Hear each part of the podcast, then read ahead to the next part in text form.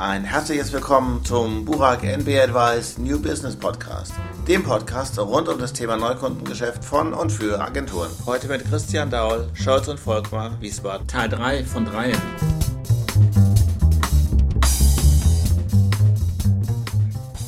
Diese Trennung zwischen Online- und Offline-Welt. Mein Eindruck ist, dass viele klassische Agenturen immer noch in dieser Trennung leben. Und ich würde gerne wissen, wie du das bei Kunden siehst. Also der allgemeine Eindruck ist schon der, dass viele Firmen im, im Aufbau sind, digital, online stärker in ihre Marketingtouren zu integrieren.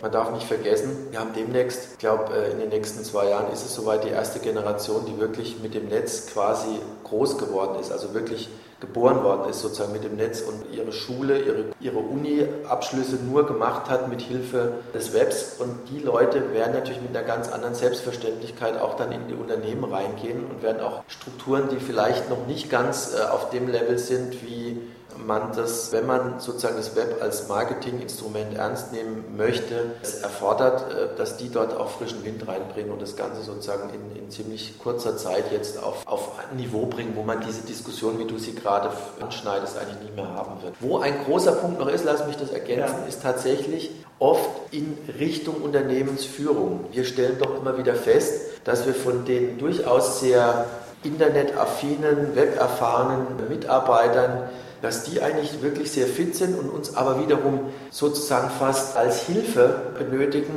Gebt uns doch Material, gebt uns doch Input, damit wir unseren Vorstand wirklich davon überzeugen können, dass diese Maßnahmen sinnvoll sind und dass die, Budget, äh, die Budgets dass die dann auch für, für digital zur Verfügung stehen. Okay.